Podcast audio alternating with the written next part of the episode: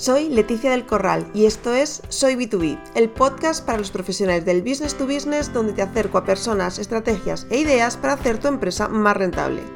Yo soy B2B, ¿y tú? Bueno, bienvenidos, bienvenidas a Soy B2B. Esta semana vamos a hablar de experiencia de cliente, que ya sabéis que es uno de mis temas favoritos.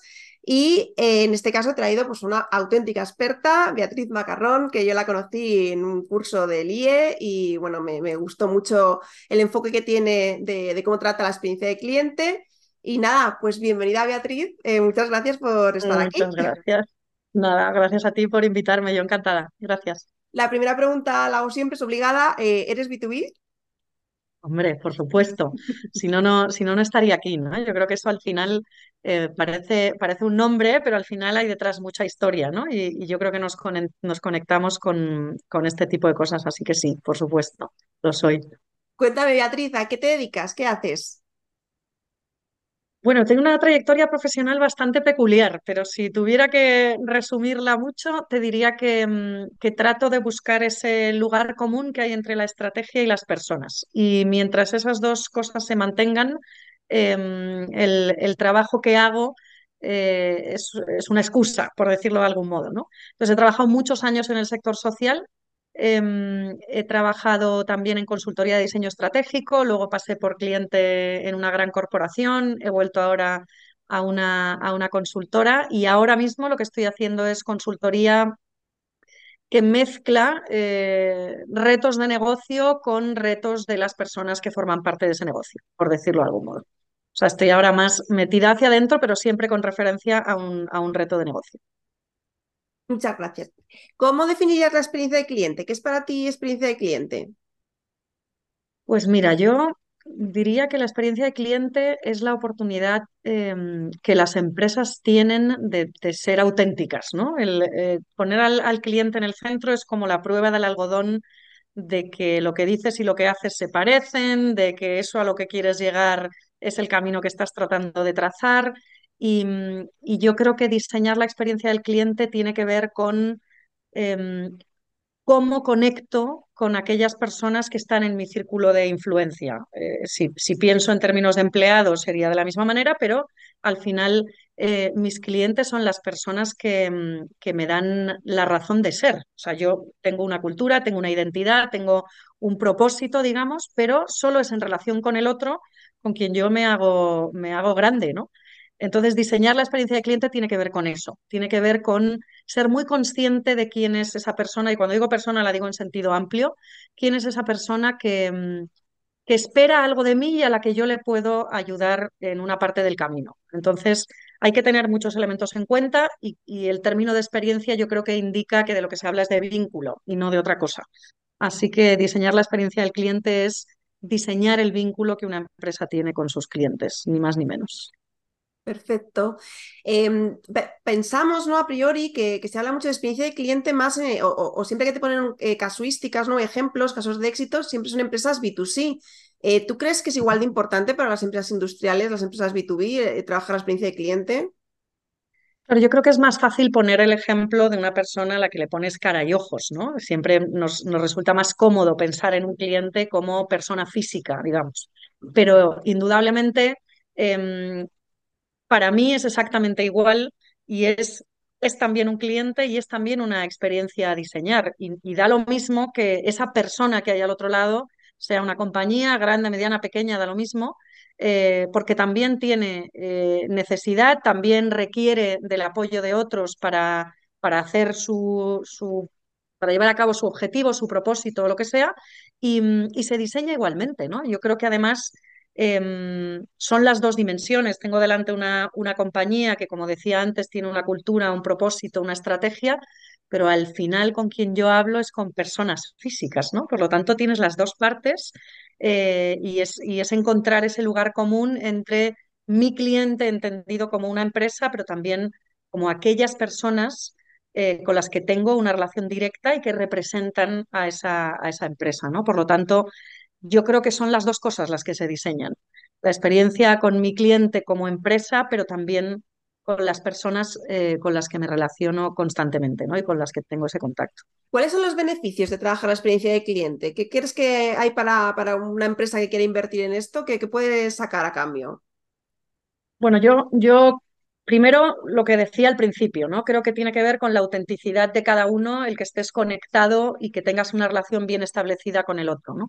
Y, mm, eso lo que te permite es conectar mejor, te permite eh, manejar los tiempos con tus clientes, te permite definir y diseñar eh, los servicios, los procesos, las herramientas y los puntos de conexión eh, con tu cliente de una manera en la que tienes mucha más probabilidad de acertar, ¿no? O sea, ahí, ahí esto no, digamos que puede tener un lado más romántico, ¿no? De, de vínculo, de experiencia y tal, y lo tiene, en términos de relación lo tiene, pero yo creo que eso no, no tiene por qué dejar de lado que, mm, el, negocio funciona mejor cuando esa conexión existe, está trabajada, cuando escucho al otro, cuando sé qué espera de mí y, cuando tengo que tomar una decisión que la tome en función de eso, ¿no? Y no de, y no de otras cosas que, que me alejan de mis clientes realmente. Por lo tanto, yo lo veo vital desde el punto de vista del negocio y desde el punto de vista de las personas, claramente. Eh, a la hora de, de abordar una, un proyecto de, de, pues de diseño de, experiencia de cliente, eh, yo entiendo que cada, cada eh, proyecto es distinto, pero ¿cuáles son como los pasos mínimos obligatorios que hay que seguir? Bueno, aquí tenemos siempre ganas de tener como la fórmula mágica, ¿no? De decir, esto paso uno, tiene paso esta dos. receta, esta receta y, y, tal. Pero, pero yo creo que en este caso, si se dan algunos elementos, la receta sale bien. Y para mí lo primero es que haya un compromiso real, que haya una decisión estratégica de que tú quieres diseñar esa experiencia realmente, ¿no? Muchas veces nos, nos podemos llevar por, eh, bueno, por la moda, eh, por, es que si no digo que estoy diseñando experiencia parece que estoy anticuado y así, pero tiene que haber una decisión real y estratégica de compromiso con el, con el cliente en términos de diseño de experiencia. ¿no? Luego yo creo que es fundamental tener un método de trabajo. Teniendo ese compromiso estratégico, tienes que tener un método de trabajo eh, que en mi caso es, es eh, sencillo, que se ha visto de, de mil maneras, pero que tiene tres pasos para mí básicos que son explorar, idear y hacer tangible. ¿no? Entonces, ese método de trabajo funciona para todo y para todos los retos. Obviamente la complejidad es diferente, el, scope eh, puede cambiar, pero ese método de trabajo es el que yo creo que eh, en un contexto de incertidumbre siempre te indica el camino. Eh, y luego yo creo que las personas que lo llevan a cabo, que están diseñando esa experiencia, tienen que tener entrenadas unas habilidades y manejar unas herramientas y unas técnicas, ¿no? Y sin eso, pues también se queda un poco en el aire. Entonces, si tú tienes el compromiso, tienes el método, entrenas las habilidades y dispones de, técnicas y de herramientas, eh, para mí eh, el éxito está asegurado, ¿no? Porque además como eso está en clave de iteración, es decir, que vuelvo a pasar por aquí si me hace falta para aprender, pues, pues yo creo que, que esa sería un poco la clave, ¿no? Esos son los ingredientes que tienen que tener. Y luego, insisto, la proporción eh, y los tiempos pues varían, ¿no? Pero, pero para mí eso es básico para asegurarnos de que diseñamos bien una experiencia. Como comentabas, ¿no? El paso fundamental es, es que, la, que, la, empresa, que la empresa quiera, quiera hacerlo, ¿no? Y apueste por esto realmente, ¿no? Porque muchas veces, eh, o mi experiencia con, con muchos proyectos de, de mejora de la experiencia de cliente, mueren en la implementación. O sea, hasta la implementación va todo fenomenal y luego llega, ¿no? Cuando la empresa tiene que mojarse y empezar a hacer cambios y ahí como que se va la cosa diluyendo. ¿Qué, recomiendas tú para, para conseguir eh, que, esta, que, una implementación de, de, de, una mejora de experiencia de cliente funcione? A ver, yo creo que por un lado no es lo mismo ser ya una empresa que está como experimentada o que tiene eh, pues, historias de éxito en el diseño de experiencias de cliente que quizá adentrarse por primera vez en esto, ¿no? Pero, pero sí que sirve para ambos, para el que lleva mucho tiempo y para el que está empezando, eh, la cultura de la experimentación. O sea, para mí, en clave de implementar, eh, es un poco lo que, lo que decía antes, ¿no? Es decir, oye, ya no estamos trabajando en ese esquema clásico de waterfall y de que tardo dos años en sacar una cosa y que una vez la saco, ya, mira, no me la toques porque he sufrido muchísimo hasta llegar aquí, ¿no? Sino decir, oye, plantea ciclos más cortos, plantea esa cultura de la, de la experimentación, eh, plantea pilotos que tengan la función del aprendizaje también, ¿no? Es decir, no, no es solo porque me da susto irme a lo grande, sino porque necesito aprender sobre determinados elementos de esa experiencia y, y hacerlo en pequeño, hacerlo en un entorno más o menos controlado, eh, en el que puedo poner zoom y puedo poner el microscopio a ver qué está pasando ahí y aprender y asegurarme de que lo que creía que escuché de mis clientes es lo que realmente necesitan que yo haga, eh, eso me da muchas pistas de cómo, de cómo sacar adelante una experiencia ya de algo más grande, ¿no? Es decir, hacerlo en pequeñito, en, en ciclos cortos que tengan sentido, probar, aprender y refinar en base a eso, ¿no? Y yo creo que así Em, le perdemos el miedo al, diseño, le perdemos el miedo a la innovación, le, perdemos el miedo a hacer cosas de otra manera eh, y nosotros mismos vamos aprendiendo sobre quiénes somos y sobre quiénes son nuestros clientes. ¿no? Entonces, yo creo que la clave de la implementación pasaría eh, por, por experimentar, por pilotar, por aprender y por lo tanto refinar, sin duda. Em, ¿Crees que hay alguna dificultad eh, cuando, cuando haces em, experiencia de cliente en, un entorno B2B o industrial? ¿Hay algo que tengas que tener en cuenta o algo que sea distinto a cuando lo haces en una empresa mm, que venda consumidor final o más o menos es muy similar?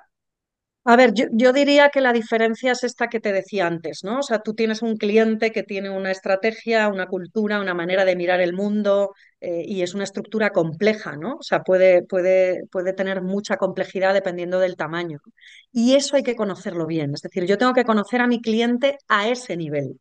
Es decir, quiénes son, cuál es su propósito, cuáles son sus valores, cuál es su manera de trabajar, qué tipo de, compañeros de viaje busca para hacer esto eh, y qué tipo de necesidades tiene para cumplir sus propios objetivos. ¿no? Y eso es como cliente, eh, empresa o industria. ¿no? Pero luego tienes que eh, empezar a ver, bueno, y dentro de esta complejidad, ¿quiénes son mis interlocutores? ¿Quién decide aquí? Em, ¿Quién está conectado con quién dentro de la compañía? De manera que eh, todo tiene que hacer sentido, todo, todo, tiene que mantener esa consistencia, cómo podemos em, darle, a integrar soluciones o integrar respuestas en, una, en, una, en, un cliente que puede ser complejo. O sea, yo creo que son dos dimensiones que hay que tener en cuenta. Eh, primero, porque obviar la cultura y el propósito de la compañía no tiene sentido. Y segundo, porque a la persona física con la que yo estoy hablando mañana me la cambian, me ponen a otra o, tengo relación con otra, otro departamento y de repente estoy perdido, ¿no? Porque he perdido vínculo. Entonces tengo que mantener un vínculo grande con mi cliente y entender quién es y qué quiere como compañía y luego conectar con las interlocuciones concretas y con la complejidad en la toma de decisiones que hay dentro de ese cliente. Y yo creo que eso sería como lo, lo que yo tendría en cuenta. ¿Qué recomendarías? ¿Qué, primer paso recomendarías para una empresa B2B industrial que diga, pues me apetece mejorar esto, pero a lo mejor no quiero contratar a alguien externo, sino que quiero hacerlo yo un poquito poco a poco? ¿Qué, qué, tendrían que plantearse? Pues yo buscaría un, un reto, o sea, normalmente eh, todos sabemos dónde tenemos grietas, ¿no? O sea, a veces las miramos un poco así de lado, pero yo creo que normalmente intuimos dónde tenemos una grieta que nos separa de nuestro cliente, ¿no? Y yo trataría de buscar una grieta que no fuera enorme, trataría de buscar algo pequeño, em, y entonces el primer paso que haría sería preguntar y escuchar. Eh, lo de preguntar cada vez es más habitual, aunque, aunque a veces nos da pudor porque parece que si pregunto es que no sé y pongo, pongo como en jaque mi, mi, profesionalidad, cosa que no es cierta en absoluto. Em, entonces yo creo que hay que saber hacer las preguntas acertadas, preguntas que me, que me permitan entender si esa grieta lo es realmente y hasta qué punto lo es. Y luego escuchar, ¿no? Muchas veces nos cuesta escuchar. O sea, hacemos preguntas para que nos respondan algo que, que, nos, nos, suene bien, ¿no? Que nos suene bien. Y, no siempre es así. Entonces, cuando uno quiere mejorar, tiene que estar dispuesto a eh, escuchar cosas que, que, quizá le molesten, ¿no? O le, o le escuezan.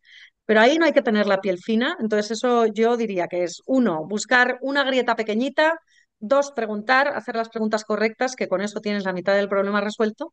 Y tres, em, escuchar la respuesta con, honestidad y con humildad, ¿no? Y, y eso es, ahí tienes como toda la oportunidad de mejora. Yo creo que iría por ahí.